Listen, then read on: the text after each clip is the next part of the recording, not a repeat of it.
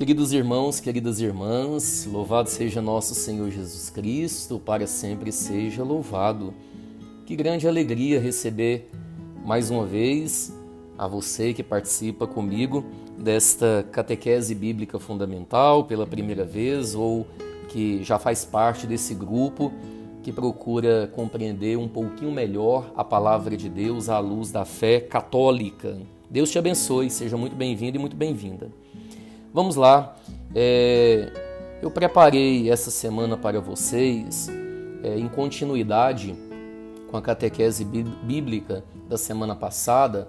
Semana passada eu estava trabalhando o tema sobre a existência de Adão e Eva, se realmente existiram, como entender aquele texto de Gênesis 1, Gênesis 2.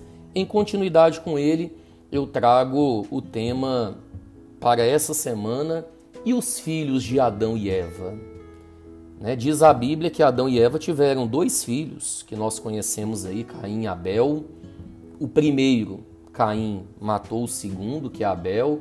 E aí vem aquela famosa pergunta: com quem se casou Caim? Muitas vezes eu já ouvi essa pergunta feita a mim, Padre, mas se eles tiveram dois filhos homens, com quem Caim se casou posteriormente? Como é que veio a humanidade? Como é que apareceu a humanidade se Adão e Eva tinham ali apenas dois filhos homem? Já houve até quem respondesse que ele teria se casado com uma jovem proveniente de outro planeta, o que é totalmente preconcebido e infundado. Não tem nenhuma razão para se pensar nisso, né? E aí eu já adianto para vocês que uma leitura superficial do texto bíblico, ele fornece aquela resposta imediata, né? Com efeito, quando nós pegamos o texto do livro do Gênesis, no capítulo 5, versículo 4, ali está dito que Adão e Eva tiveram muitos filhos e filhas, de modo que Caim tinha com quem se casar ainda que fosse com uma irmã sua. Eis o que diz o texto sagrado. Fala assim, Gênesis capítulo 5, versículo 3 seguintes. Quando Adão completou 130 anos, gerou um filho à sua semelhança como sua imagem, e lhe deu o nome de Sete. O tempo que viveu Adão depois do nascimento de Sete foi de 800 anos e gerou filhos e filhas. É o que está aqui colocado no texto. Depois diz que ao todo, né, Adão aí viveu 930 anos e depois ele morreu. Todavia, se Caim se casou com a sua irmã, com uma de suas irmãs, ainda que seja com autorização do próprio Deus, Muitos perguntam como que se poderia então condenar o incesto, quer dizer, casar com né, um, uma irmã, um parente próximo aí. Bem, sobre essa pergunta que é bem é, complexa também, nós precisamos responder e nós respondemos da seguinte forma. Na hipótese de Caim ter se casado com uma irmã sua, naquele momento não haveria violação da, da natureza nem pecado, pois na primeira geração humana não havia doenças hereditárias a ser transmitidas ou não havia o perigo de acúmulo de taras. Também não havia muitas famílias a se congraçarem, como manda a lei natural.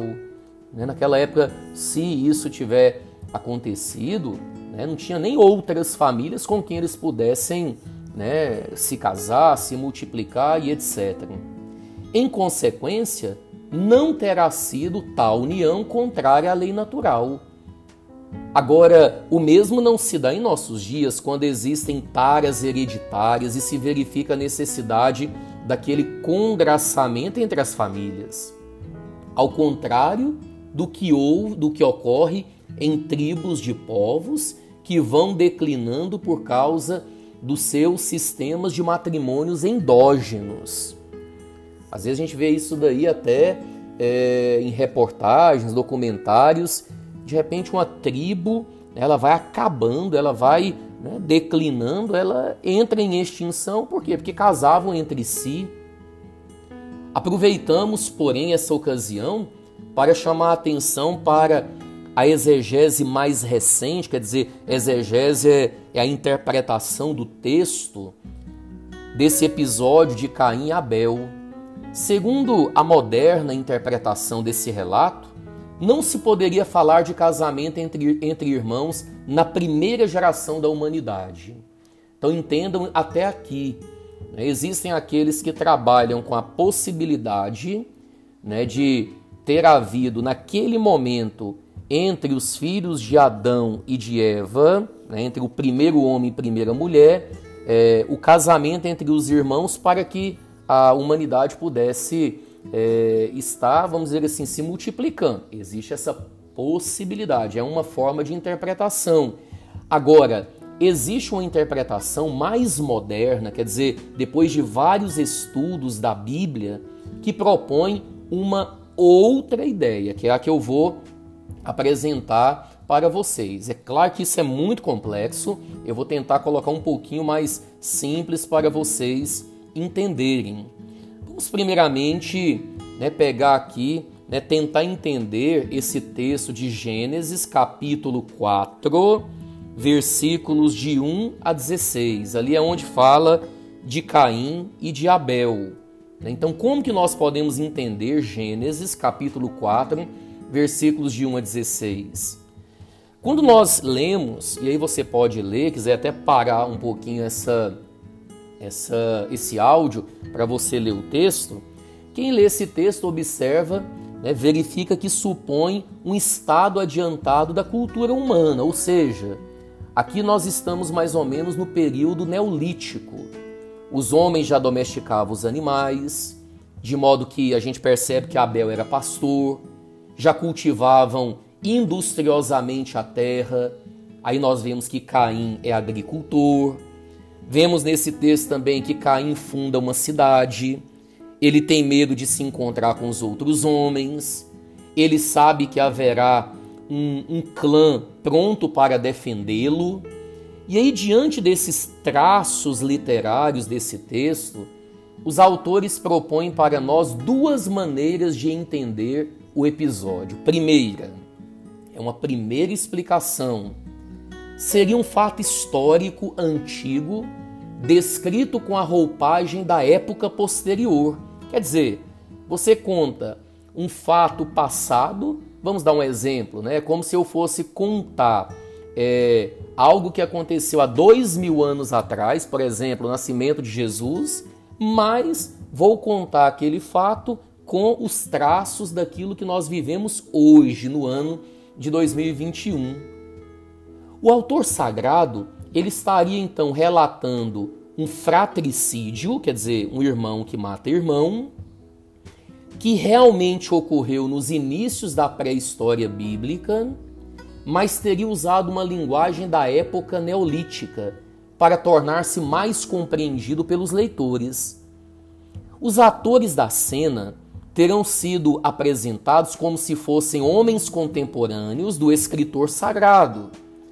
Esta interpretação ela é aceitável, mas ela não parece ser a melhor.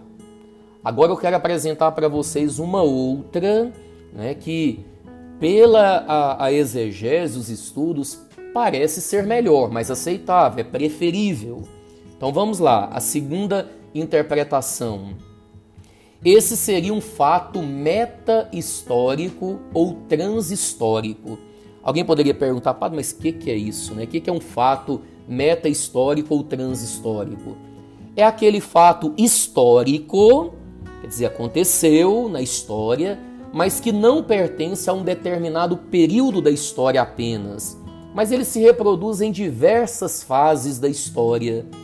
Né? E aí agora com a explicação, eu espero que vocês entendam melhor. Observemos aqui no texto que houve uma tribo dos Quenitas ou Quineus ou Sineus na época de Moisés, lá no século 13 antes de Cristo. Eles tinham por patriarca fundador um certo Caim. Olha o nome da figura, Caim. Você pode ler, e nós vamos ler aqui, Números capítulo 24, versículo 21. Diz assim: Balaão viu os quenitas e pronunciou seu poema. Disse: A tua morada está segura, Caim, e o teu ninho firme sobre o rochedo. Os quenitas eram nômades. 1 Crônicas, capítulo 2, versículo 55. Eles tinham relações estreitas com Madian, Números capítulo 10, versículo 29. Ora, pode-se crer que esse patriarca, Caim, tenha sido um fratricida famoso.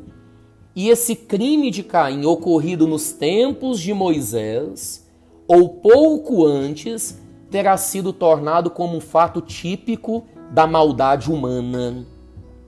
Por isso, o autor sagrado haverá colocado esse fato logo no início da pré-história bíblica, querendo assim significar de maneira muito concreta que quando o homem diz não a Deus, ele passa a dizer não também ao seu irmão.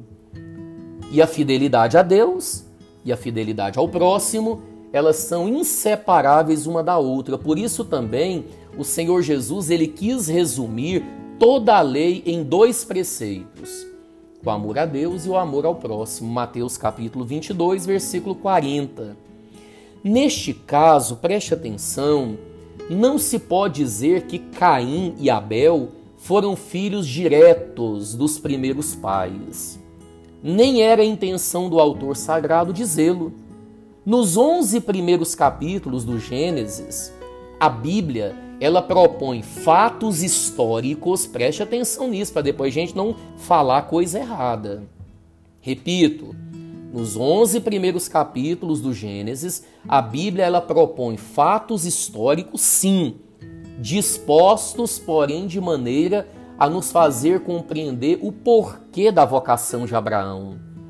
Ela quer mostrar que o primeiro não que foi dito a Deus desencadeou uma série de outras negações, das quais a primeira é o não dito ao homem.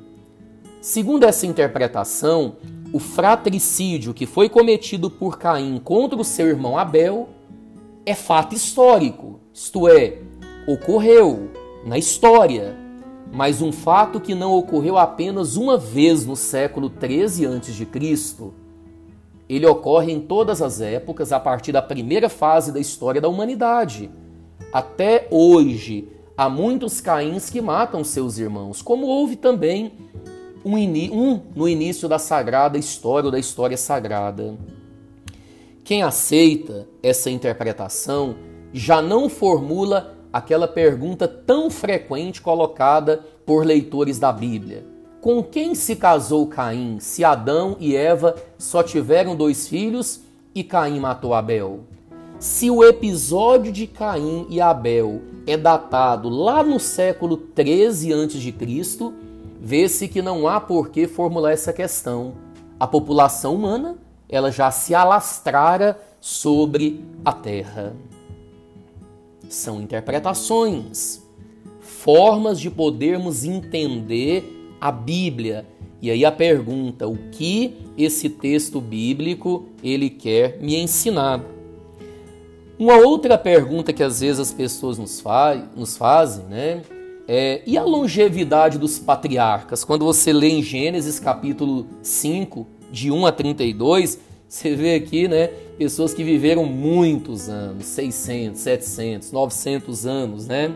Como entender isso? Eles viveram todos esses anos mesmos, eles viveram, né, tiveram essa idade toda, o autor sagrado ele quis propor a linhagem dos bons. Estes têm números, isto é, gozam de ordem e harmonia e estão inscritos lá no livro da Bíblia. Olha, a gente precisa entender muito bem isso. Essa grande longevidade que foi assinalada a cada patriarca não quer dizer que, na verdade, viviam séculos. Mesmo que entendamos os, nove, os 930 anos de Adão, os 912 de Sete, como anos lunares, um pouco né, mais breves do que o ano solar, não estaremos atinando com a mensagem do autor sagrado. Para os antigos, essa longevidade era sinal de venerabilidade e respeitabilidade. Por conseguinte, quando eles atribuíam a alguém longa duração de vida, eles queriam apenas dizer que tal pessoa era merecedora de toda estima e consideração. Este modo de falar ele está documentado não apenas na história bíblica, né? mas também na, história de outros povos. Inclusive, existe uma tabela dos reis pré-diluvianos né, que, que o sacerdote Berosso da Babilônia nos deixou. Lá fala, por exemplo, que Aloro reinou 36 mil anos, Aláparo 10.800 anos, Amenon 43.200 anos e por aí vai. Né? Nós vemos aqui que nessa lista que o sacerdote Berosso da Babilônia colocou, nós temos ali é, reis com uma longevidade enorme. No Egito também se tem né, isso daí. E aí é à luz desses documentos que se deve entender Gênesis capítulo 5, de 1 a 32. Os dez nomes significam os homens que transmitiram a fé e a fidelidade aos seus descendentes. Visto que a vida é o bem fundamental, uma longa vida para os antigos hebreus era símbolo de bênção divina e honrabilidade. A indicação de que cada patriarca viveu elevado número de anos após gerar o seu sucessor na lista significa que esses pais do gênero humano tiveram a possibilidade de manter pura na sua família a revelação primitiva, donde se concluía que a religião que por tal via chegar a Israel era a religião verdadeira, conservada através de uma série de gerações providencialmente favorecidas por Deus. Em síntese, e aqui eu termino a catequese, não se deverá crer que os patriarcas bíblicos viveram séculos ao contrário, sabe-se hoje com certeza que a duração da vida humana lá na pré-história era muito breve. Eles viviam entre 20 e 40 anos. Os homens não gozavam dos benefícios da medicina, de cirurgia, né, para debelar os seus males. Por isso eles não viviam tantos anos. Os números elevados quer dizer muito mais a bênção divina, a honrabilidade como acabei de dizer para vocês. Espero ter contribuído pelo menos um pouquinho né, no entendimento é, de como se deu né, essa origem da nossa humanidade, entendendo um pouco os filhos né, de Adão, Caim e Abel, Abel e Caim, também um pouco sobre a longevidade desses patriarcas. Deus te abençoe, compartilhe essa catequese. Fique com Deus.